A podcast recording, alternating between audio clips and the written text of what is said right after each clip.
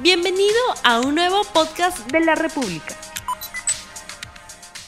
Buenos días amigos de la República, bienvenidos a RTV Economía y tenemos en la línea a nuestro invitado Sergio Quiñones, pero antes vamos a presentar la pregunta del día. ¿Cómo afectará a los trabajadores las medidas de corte laboral que aprobó el gobierno? Estamos en la línea con Sergio Quiñones, él es vocero del Ministerio de Trabajo y Promoción del Empleo. Buenos días, Sergio. Buenos días, Rumi, ¿cómo estás? Muy bien, gracias por la invitación. Desde, casa, eh, haciendo el programa. Eh, en principio, Sergio, ¿qué significa la suspensión laboral perfecta que ayer se anunció? Sí, Rumi, eh, gracias por la invitación y por la oportunidad de, compartir con, contigo y con, tus, eh, eh, con tu público algunos de los alcances de esta norma que ha sido publicada el día de hoy. mira, para empezar, explicarles en qué consiste esto que se denomina legalmente suspensión perfecta de labores. una suspensión perfecta supone que el contrato de trabajo, para empezar, no se extingue es decir, se está buscando como medida eh, excepcional preservar los contratos de trabajo. Eh, para preservarlos, la suspensión lo que hace es precisamente ponerlos en suspenso, es decir, ni el empleador va a pagar las remuneraciones, ni el trabajador va a tener que cumplir con la obligación de trabajar. ¿no? Eh, una precisión. Significa que antes hubo una modalidad diferente que fue la licencia con goce de haber. Eso fue el paso previo para esta medida. ¿Es así? Correcto. Y, sigue siendo el paso previo, previo Rumi. Eh, eh, ¿Por qué? Porque si, si nosotros revisamos el decreto de urgencia que se ha publicado el día de hoy, queda clarísima que la medida de suspensión perfecta, que es esta que estaba explicando hace un momento, es una medida residual. Es decir, eh, sigue siendo la prioridad, que el empleador busque la modalidad del trabajo remoto como primera opción, ¿no? Eh, eh, buscar las alternativas del trabajo remoto para que el vínculo siga subsistiendo, se mantenga y se siga pagando las remuneraciones. A, falta de, trabajo remoto, porque la naturaleza de ciertas actividades no lo permite, eh, el decreto de urgencia que se ha publicado hoy sigue insistiendo en la posibilidad de una licencia con goce compensable, que es la que tú señalabas, Rumi, ¿no?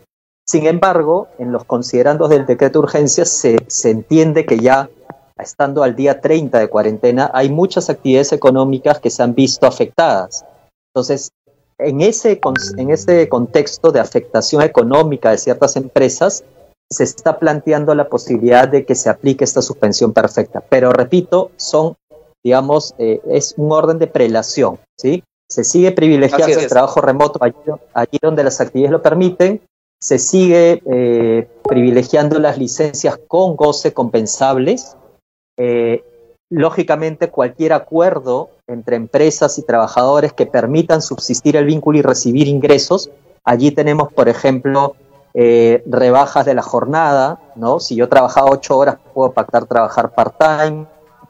Ello conlleva necesariamente una reducción de las remuneraciones, adelantos de vacaciones, en fin, cualquier tipo de acuerdo entre empresa y trabajador y residualmente, si nada de lo anterior ha funcionado y la situación económica de la empresa es eh, de, de, gravedad, pues se va a solicitar, se va a poder solicitar la suspensión perfecta, ¿no?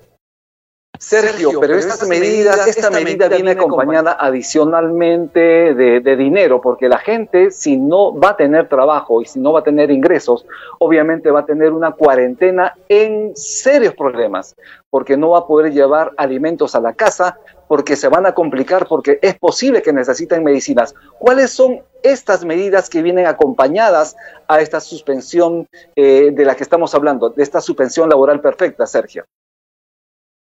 Es correcto lo que señala Rumi. Eh, efectivamente, em, la suspensión, como, veníamos señalándolo, eh, en tanto última medida o medida residual, eh, podría suponer en un contexto ordinario que el trabajador no tenga ingresos. Sin embargo, este decreto de urgencia que ha sido promulgado por el gobierno ha establecido en esencia tres medidas para paliar esa, esa, esa situación de, ausencia de ingresos, ¿no? La primera... ¿Cuáles son estas medidas? ¿Cuáles son estas medidas, ¿Cuáles son? Justo voy a eso, Rumi. Eh, eh, la primera tiene que ver con la CTS, la compensación por tiempo de servicios. Este decreto de urgencia está eh, habilitando a aquellos trabajadores involucrados en una medida de suspensión perfecta de labores a que puedan retirar de su CTS, que, actualmente está en el banco de manera intangible, el equivalente a una remuneración bruta mensual por cada mes que dure la suspensión.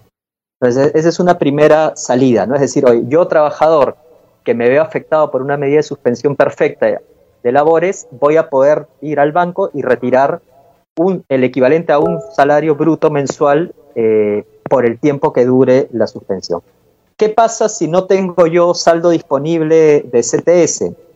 Eh, esta norma lo que está previendo es que pueda solicitarle a mi empresa esta que me ha eh, suspendido el vínculo de manera perfecta, que me adelante la gratificación de julio y la CTS de mayo. Y por último, respecto a, los trabajadores de microempresas, que como, como ustedes saben, en la microempresa no existe el beneficio de la CTS, el decreto de urgencia ha creado una prestación especial social eh, equivalente a 760 soles para aquellos trabajadores de las microempresas eh, que se vean afectados por una medida de suspensión perfecta. Complementariamente a esta disposición de la CTS, eh, Rumi, hay eh, dos medidas más. Una es que se mantiene la cobertura de salud, ¿no? porque como, como ustedes saben, el empleador aporta ¿no? Un, porcentaje de remuneración a salud para que salud brinde cobertura médica a los trabajadores. En tanto se va a suspender el vínculo, no va a haber dicho aporte. Sin embargo, el DU publicado hoy ha previsto una transferencia de dinero a salud para que eh, salud siga cubriendo con prestaciones eh, médicas a los trabajadores y sus familiares. Y la última medida para, para retornar al diálogo es la disposición de hasta 2.000 soles del fondo de pensiones que uno tenga en la FP. ¿no? Entonces, en el plano de salud, en el plano de la liberalización de CTS y de un retiro extraordinario de 2.000 soles de las AFPs, se está buscando eh, cubrir la eh, necesidad de ingresos de aquellos trabajadores y trabajadoras que se vean eh, afectados por una medida de suspensión perfecta de labores. Esto es RTV Economía. Estamos conversando con Sergio Quiñones, él es vocero del Ministerio de Trabajo y Promoción del Empleo. Estamos hablando de esta medida dada por el gobierno para aquellas empresas que están con problemas y también cómo es que se puede resarcir a los trabajadores que van a sentirse comprometidos en esta situación crítica en el país. Tenemos preguntas y usted puede enviar sus comentarios, sus preguntas para pasársela a nuestro invitado para que también los pueda absolver. Una de ellas es la siguiente. Con esta decisión, el gobierno no cedió a las presiones de la CONFIEP. Eh, bueno, eh, mm, no, sé si, si, si, el término adecuado sea ceder a presiones, en realidad no creo que el gobierno ceda a presiones. Yo creo que esta norma lo que está haciendo, Rumi, es reconocer que eh, habiendo transcurrido 30 días ya de, cuarentena y de inactividad económica, hay determinados sectores eh, económicos, valga la redundancia, que están siendo fuertemente golpeados, ¿no? Eh, piénsense en centros comerciales, cines, restaurantes, agencias de turismo, eh, en fin, un, sinnúmero de, actividades económicas en donde resulta evidente que el, golpe eh, que está ocasionando en los ingresos va a tener a lo largo un impacto en, generar desempleo. Entonces, eh, esta norma lo que busca es establecer una medida de carácter extraordinario y además, Rumi, hay que resaltar, de carácter temporal. O sea, esto está íntimamente vinculado a la duración de la emergencia sanitaria no es una habilitación permanente para suspender eh, labores. Entonces, lo que estamos buscando es un balance entre eh, la necesidad de algunas empresas, ¿no? como la señora ministra lo ha venido señalando en, varios eh, medios, esto no aplica a todas las empresas, esto aplica a aquellas empresas que, como mencionábamos hace un momento, han agotado la posibilidad del trabajo remoto, han agotado la posibilidad de los acuerdos y además acreditan ante la autoridad de trabajo una fuerte afectación económica en sus actividades como consecuencia de la cuarentena. Entonces, más que ceder a presiones, yo creo que lo que esta norma busca reflejar es una ponderación ¿no? entre los distintos intereses en juego. Y como conversábamos hace un momento, eh, no es una suspensión perfecta tradicional, ¿no? porque, eh, como he explicado hace un momento, el, el, gobierno ha dispuesto por lo menos tres ámbitos de medidas en pensión, STS y salud para que los trabajadores que se vean afectados no, no, no se queden sin ingresos. ¿no? Muy bien, este, este para, terminar la, conversación, contigo, Sergio, y gracias por tus palabras, ¿cómo es que las empresas van a aplicar la suspensión perfecta de labores?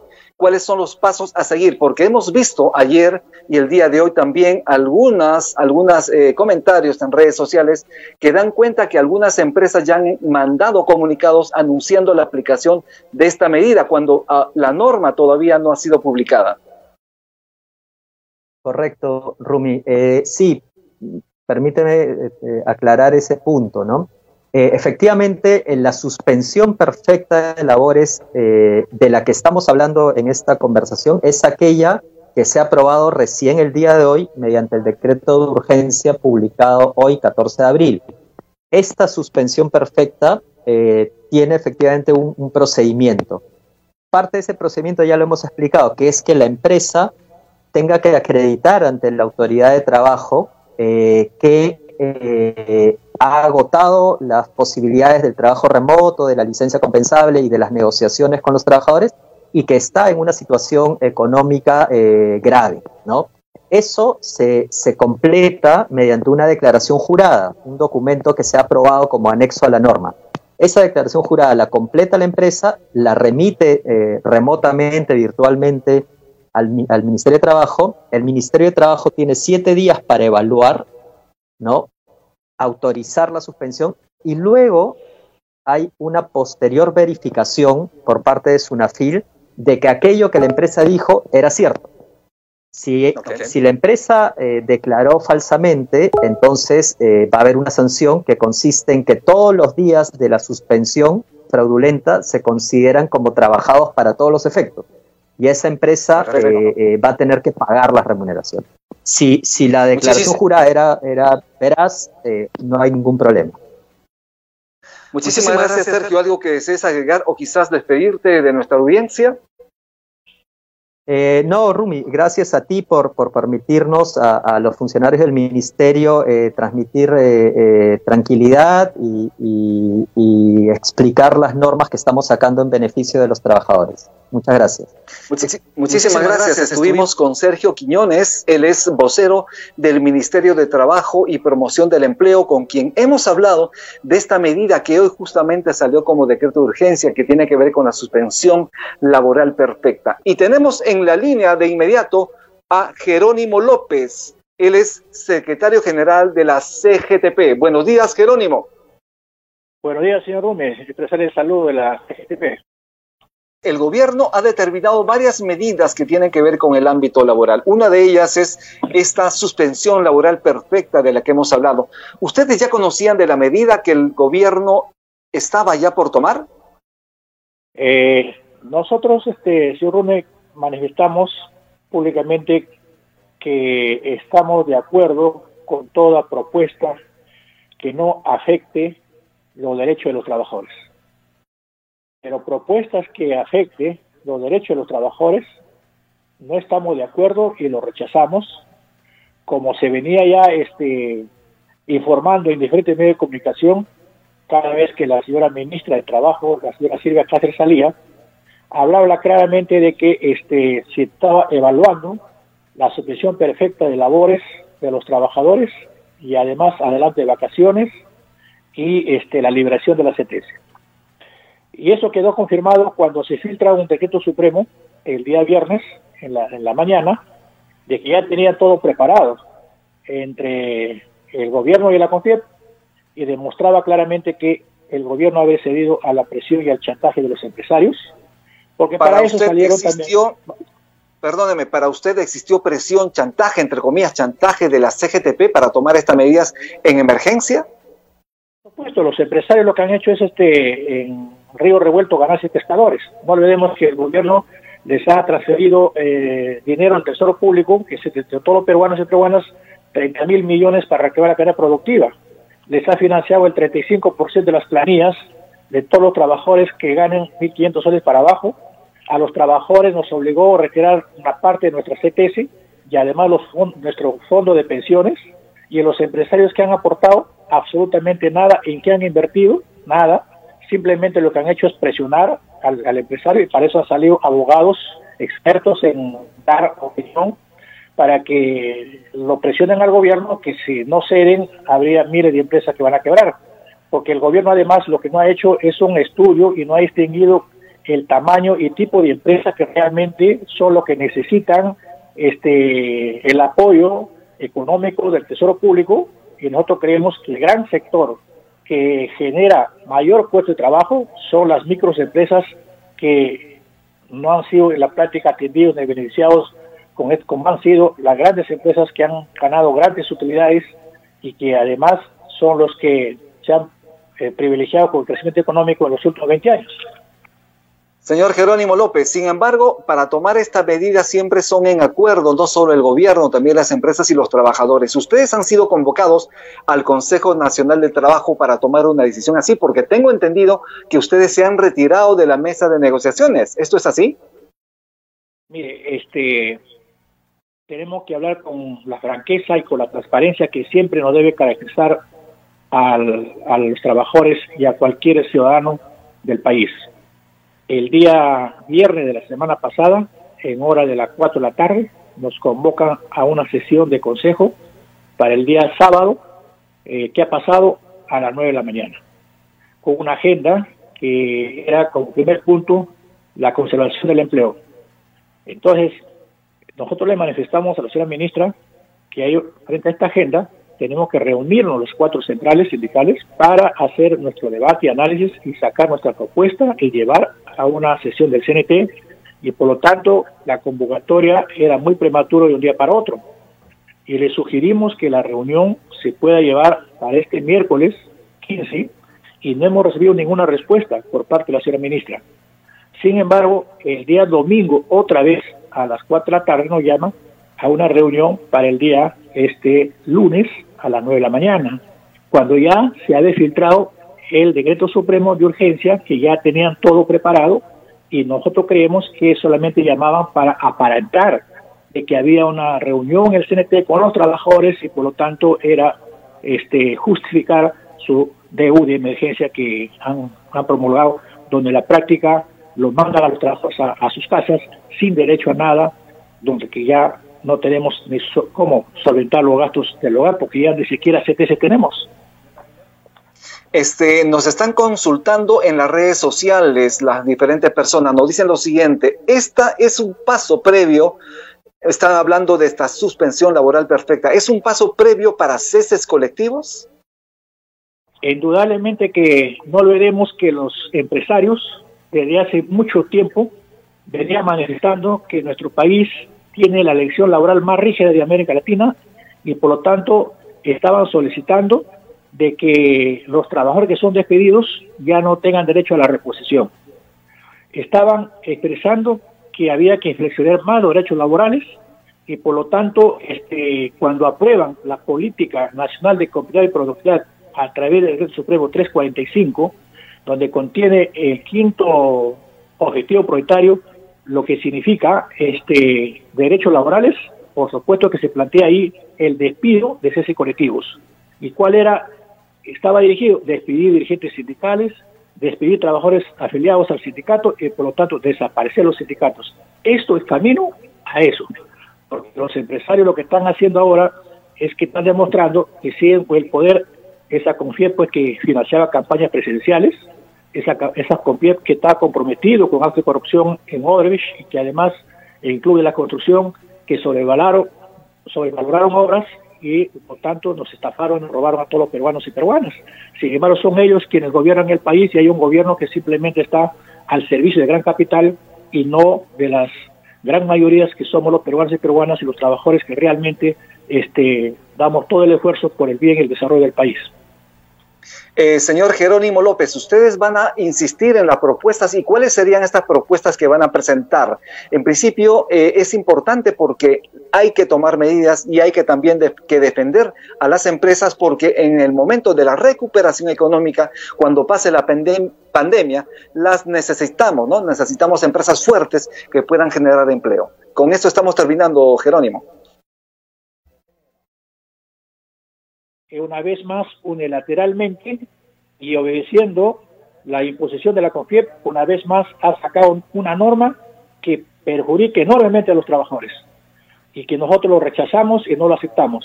En segundo lugar, nosotros estamos planteando la elaboración de un plan de emergencia para la generación de empleo y ingresos frente al COVID-19, que esto tiene que ser con participación de todos los sectores, que sea un plan de emergencia de generación de empleo a corto y mediano largo plazo, porque esta crisis económica o esta pandemia que atravesamos eh, los peruanos y peruanas y que además es a nivel del mundo, no es este que se acaba mañana ni pasado, es un tema que va a tener mucho tiempo y por lo tanto creo que es necesario que podamos elaborar este plan.